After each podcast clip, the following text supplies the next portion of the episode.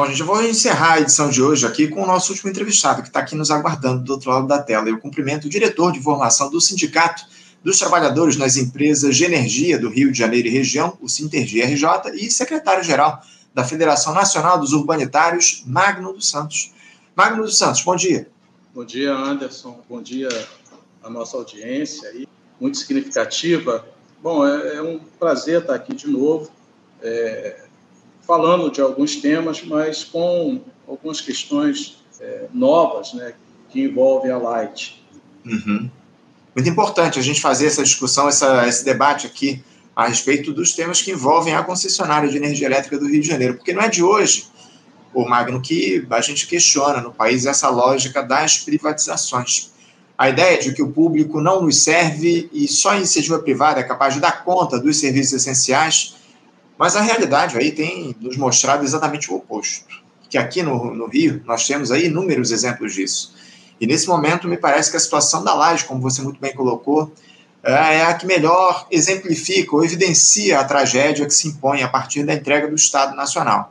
A empresa tem sido alvo aí de inúmeras reclamações de moradores de diversos bairros do Rio de Janeiro por conta da interrupção do fornecimento de energia, não só na capital, mas também no interior do estado. Aqui mesmo, no bairro onde eu moro, na zona norte do Rio, há constantes e quase que diários casos de interrupções consecutivas, ainda que rápidas, do fornecimento de energia. Algo que, se não prejudica tanto o dia a dia, pode provocar danos em alguns equipamentos que estão ligados à rede elétrica. A situação de pessoas que moram em bairros, como por exemplo da Ilha do Governador, é absolutamente caótica, Magno, bem como em municípios da Baixada Fluminense, né? São João de Meriti, Nova Iguaçu, Duque de Caxias, interrupções de energia por longas horas, enfim. O PROCON, inclusive, instaurou na última semana um ato sancionatório contra a Light devido ao aumento desse número de reclamações de novembro para cá.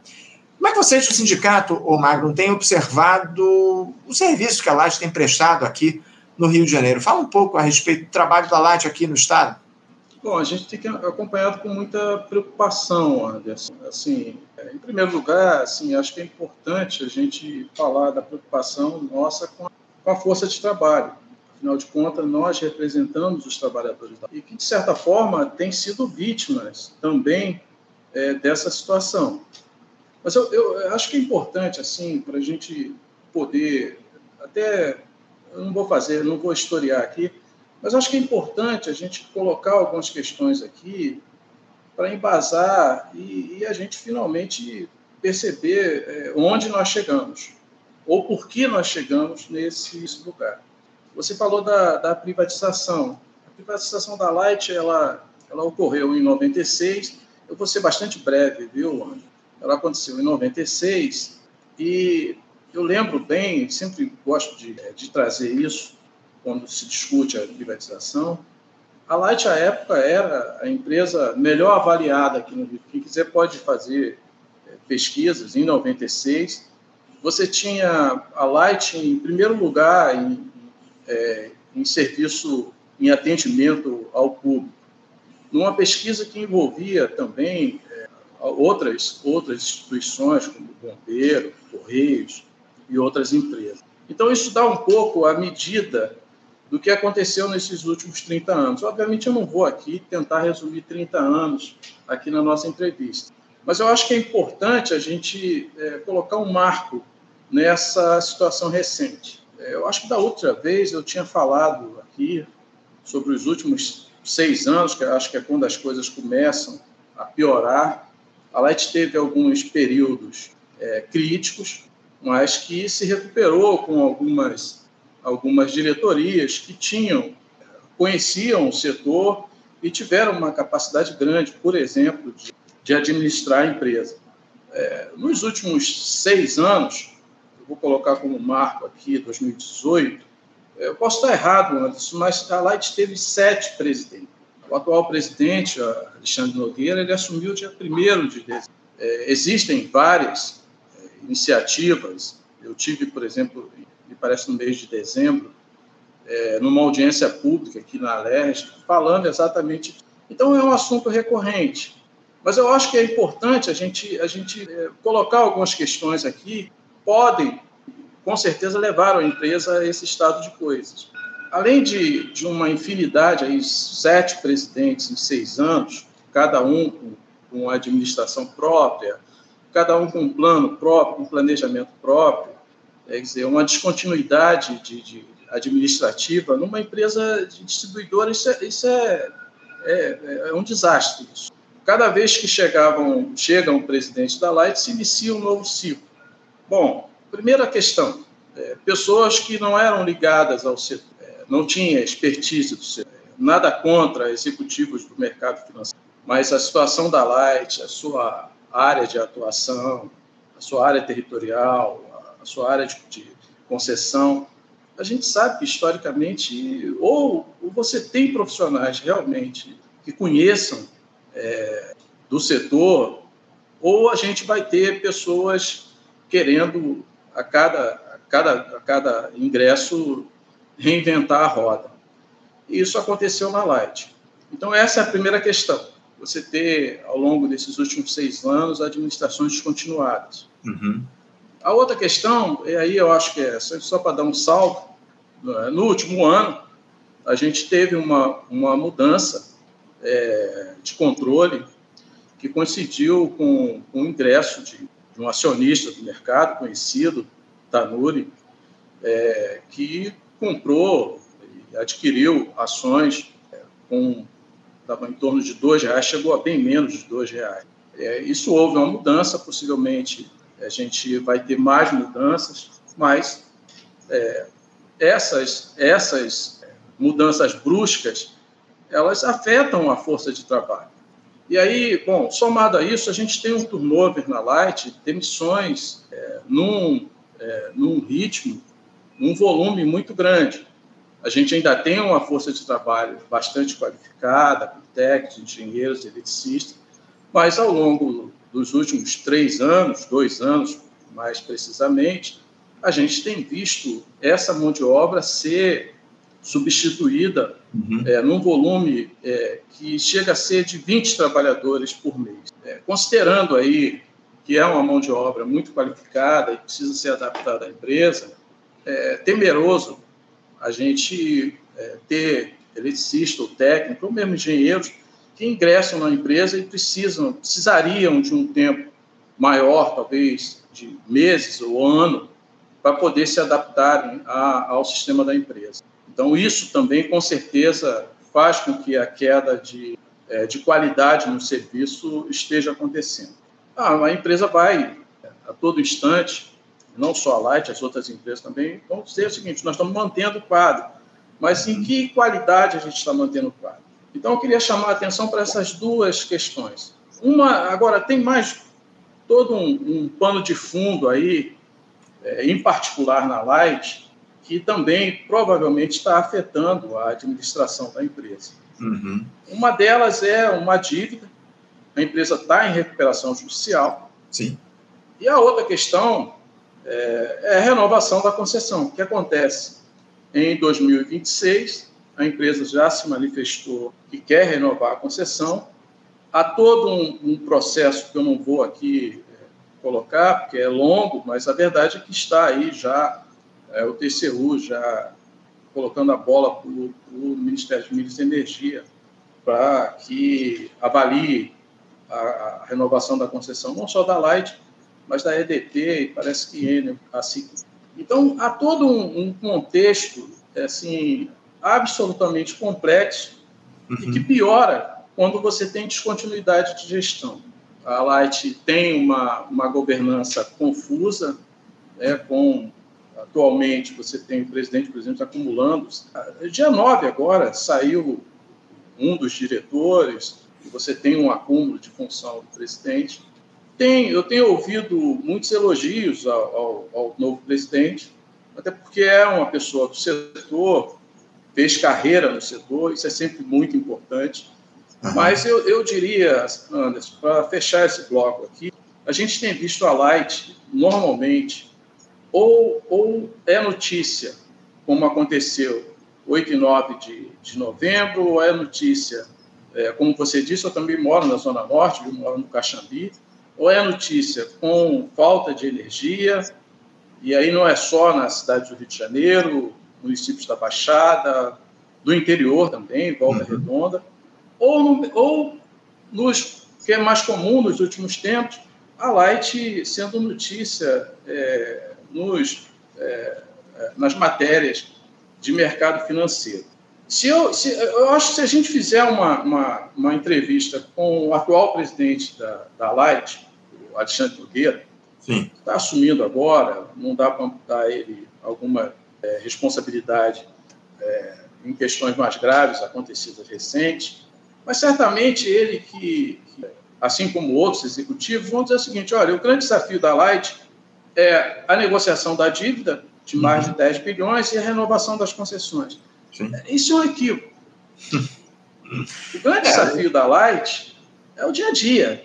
É evidente. É, é, é oferecer... atender, é atender bem a população do Rio de Janeiro. E aí, para atender bem a população do Rio de Janeiro, eu sou um representante sindical e, e não estou aqui apelando para o corporativismo, é você ter trabalhador qualificado, é trabalhador uhum. sem pressão, sem assédio moral, tendo tranquilidade para tomar as suas decisões, porque, na verdade, toda essa situação chega ao, ao trabalhador e à trabalhadora da Light. É evidente. Trabalhar evidente. Sobre, com esse nível de pressão que acaba recaindo sobre os seus ombros leva, inclusive, a, a, a gente temer que haja acidentes. A Não, gente já teve casos, eu gosto de chamar a atenção disso, Anderson.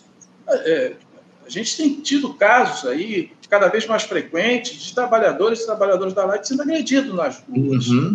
Sim. Então, sim, eu queria chamar a atenção para isso. Há, um, um, ao meu ver, uma questão é, de má administração que vem nos últimos anos e que, de certa forma, é, para responder a sua pergunta objetivamente, essas questões que, é, que envolvem a Light e outras empresas distribuidoras, elas não, não, não são recentes, ela é todo um acúmulo de, de problemas que deixaram de ser resolvidos. É isso. Eu, eu volto a dizer, hoje a gente tem um, um, presidente que é do setor, isso já tem uma, já dá uma, uma certa é, que você ter pessoas que conheçam o setor, mas é, o que a gente teve na Light aí é muito executivo, ganhando bônus altíssimos, é. saindo com o bolso cheio de dinheiro e deixando para trás um, um legado de destruição.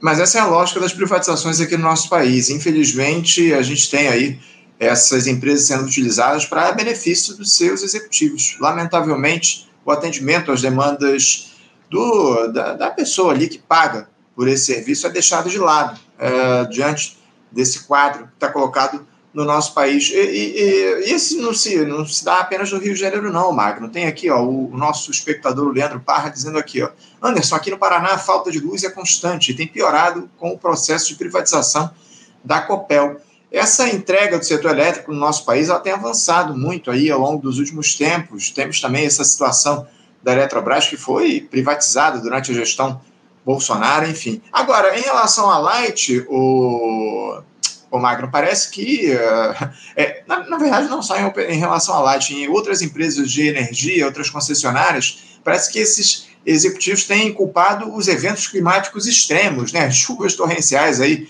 nesses últimos tempos por conta dessas quedas constantes no fornecimento de energia. Isso pode ser usado como atenuante, ô, Magno? Não, não. É óbvio que você tem é, assim, é, historicamente, as empresas têm que se preparar. Isso, isso é, é, é o beabá. Verão, chuva forte, no Rio de Janeiro em particular, é uma história que qualquer, qualquer pessoa prevê isso. Sabe que dezembro, janeiro, fevereiro, aliás, fevereiro é sempre o mês mais quente do ano, viu? Então a gente tem que se preparar aí, porque provavelmente a gente vai ter chuvas muito fortes. A grande questão tem algumas, obviamente, algumas situações que são inevitáveis. Eu sou um técnico, sou um operador de subestação, e há algumas situações que é inevitável, por exemplo, que uma, que uma árvore atinja a rede, enfim. A grande questão é a capacidade de recuperação da empresa, é a capacidade de antecipar investimentos para que isso não ocorra. Se você tem uma poda é, antecipada, já prevendo que, que vai ter um clima de chuvas e ventos, obviamente você vai ter menos, é, menos ocorrência. É, dizer que não vai ter ocorrência é quase que impossível numa cidade como o Rio de Janeiro. A grande questão é a capacidade de, de, de recuperação do sistema. É, o que aconteceu na, na, na, Ilha do Governador, e eu queria chamar a atenção, é, em absoluto querer comparar. Obviamente, você tem uma, uma população é, na Ilha do Governador que tem capacidade de, de reverberar as suas, as suas manifestações. É, o engenheiro Wagner Victor, por exemplo, se colocou como porta-voz, enfim. Agora, a gente tem problemas sérios, nós tivemos problemas sérios na Rocinha, no Vidigal, em comunidades. E há uma discussão, você falou sobre, sobre essa discussão da, da, da Eletrobras, a gente tem acompanhado de perto esse debate sobre as concessões, e um do, do, das, das argumenta a principal argumentação, por exemplo, de, da, da Light, por exemplo, com relação à renovação da concessão, é dizer que as comunidades, agora são, são, a gente pode falar que são favelas, que eu acho que é muito mais real, é, é, são áreas é, impossíveis de serem cobradas. É, antes de qualquer discussão mais ideológica, eu acho que a gente tem que pensar que ou você tem uma área de concessão que abraça toda a cidade os municípios e, e cumprir o desafio de atender essas comunidades, buscar poder público, realmente fazer parceria para que a, a presença do Estado esteja lá. Agora, o que não dá é você, sob essa argumentação, é, dizer que vai ficar só com a parte nobre da cidade. E essas comunidades, elas fiquem. É, até agora também ninguém me disse o que seria dessas comunidades, mas é, seguramente vão ficar desassistidas. Uhum.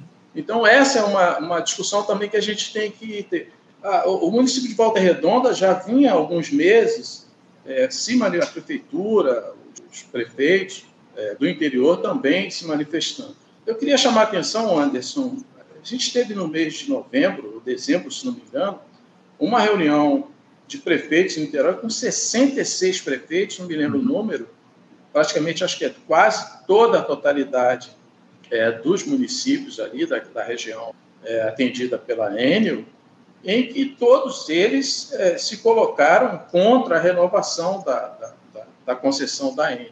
Sim. Então, essa questão do, do, do verão, ela é fundamental, inclusive, para que a gente possa, de fato, ver. É, eu acho que também não é, não é só uma coisa sazonal. Acho que a gente tem que ver o histórico, principalmente o futuro. O que, que a gente quer do futuro da distribuição de energia do Rio de Janeiro, do estado do Rio de Janeiro? Então, a renovação das concessões, por exemplo, tem que buscar garantir, o governo federal tem que buscar, que, é que vai bater o martelo, tem que buscar garantias para que essa concessão, ela de fato tenha investimento. E tem uhum. investimento em toda a cidade, inclusive nas comunidades. É isso, é isso. A gente precisa, acima de tudo, exigir que o interesse dos, das pessoas que pagam suas contas de, sua conta de energia elétrica sejam atendidos. Acima de tudo, o serviço tem de ser bem prestado. É para isso que essas concessionárias servem. Mas, infelizmente, o que a gente observa é a utilização dessas empresas, como já foi colocado aqui, para enriquecimento dos seus executivos. Magno, a gente só vai continuar acompanhando a, a situação da Light. Você tem uma última só, palavra? Só te, dar um, só te dar um exemplo, Anderson. Há alguns meses atrás, assim, há um ano atrás, mais exatamente, eu e o presidente atual do sindicato, eu fui eleito para a próxima gestão e devo assumir aí, talvez, ainda esse mês. E a, gente, só para exemplificar aqui, a gente estava numa reunião que estava a diretora de administração, já não está mais na empresa, e o diretor responsável por, investimento e finanças da.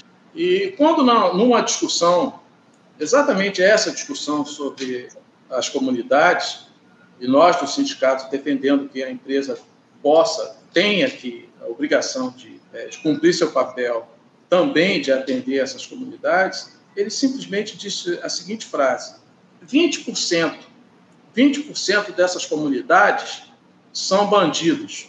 Eu, essa frase, essa frase.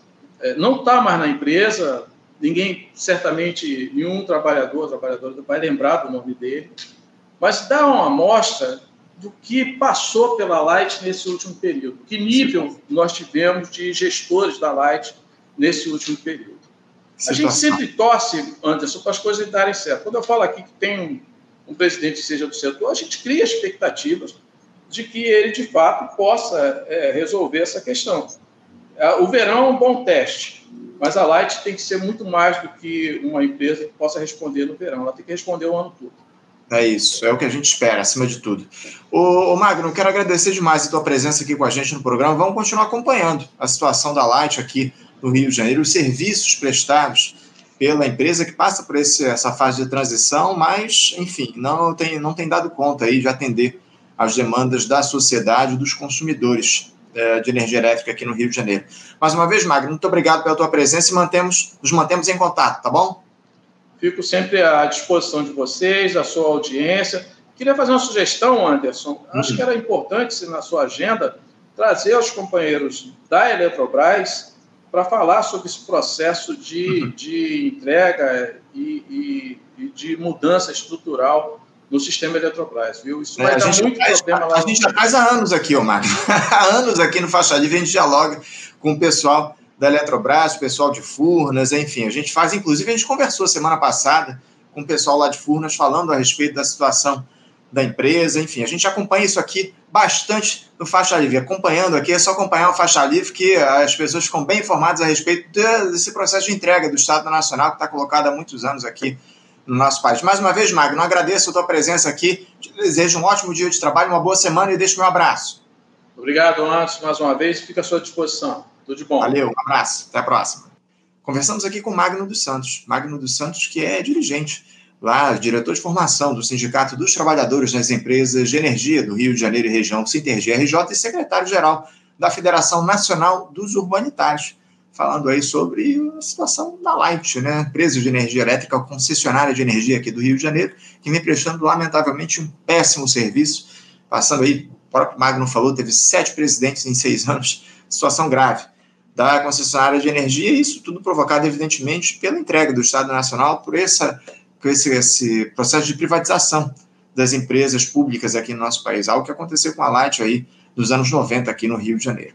Bom, gente, vamos encerrando a edição de hoje do nosso Faixa Livre. Eu quero agradecer muito a presença de todos vocês, pedir para que vocês compartilhem, curtam aqui as nossas publicações, comentem na nossa live essa interação. Eu sempre lembro, é muito importante aqui para nós no Faixa Livre. Desejo a todos uma ótima segunda-feira. Amanhã, terça, a partir das 8 da manhã, estaremos de volta com mais uma edição do nosso Faixa Livre. Um bom dia a todos, um abraço, até amanhã. Você, ouvinte do Faixa Livre, pode ajudar a mantê-lo no ar. Faça sua contribuição diretamente na conta do Banco Itaú, agência 6157, conta corrente 99360, dígito 8.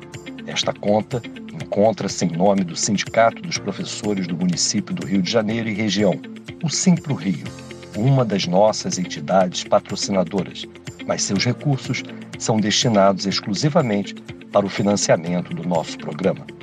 Você pode fazer sua doação de qualquer valor, utilizando também a nossa chave Pix, que é ouvinte@programafaixalivre.com.br. Sua contribuição é fundamental para a manutenção desta trincheira progressista no ar.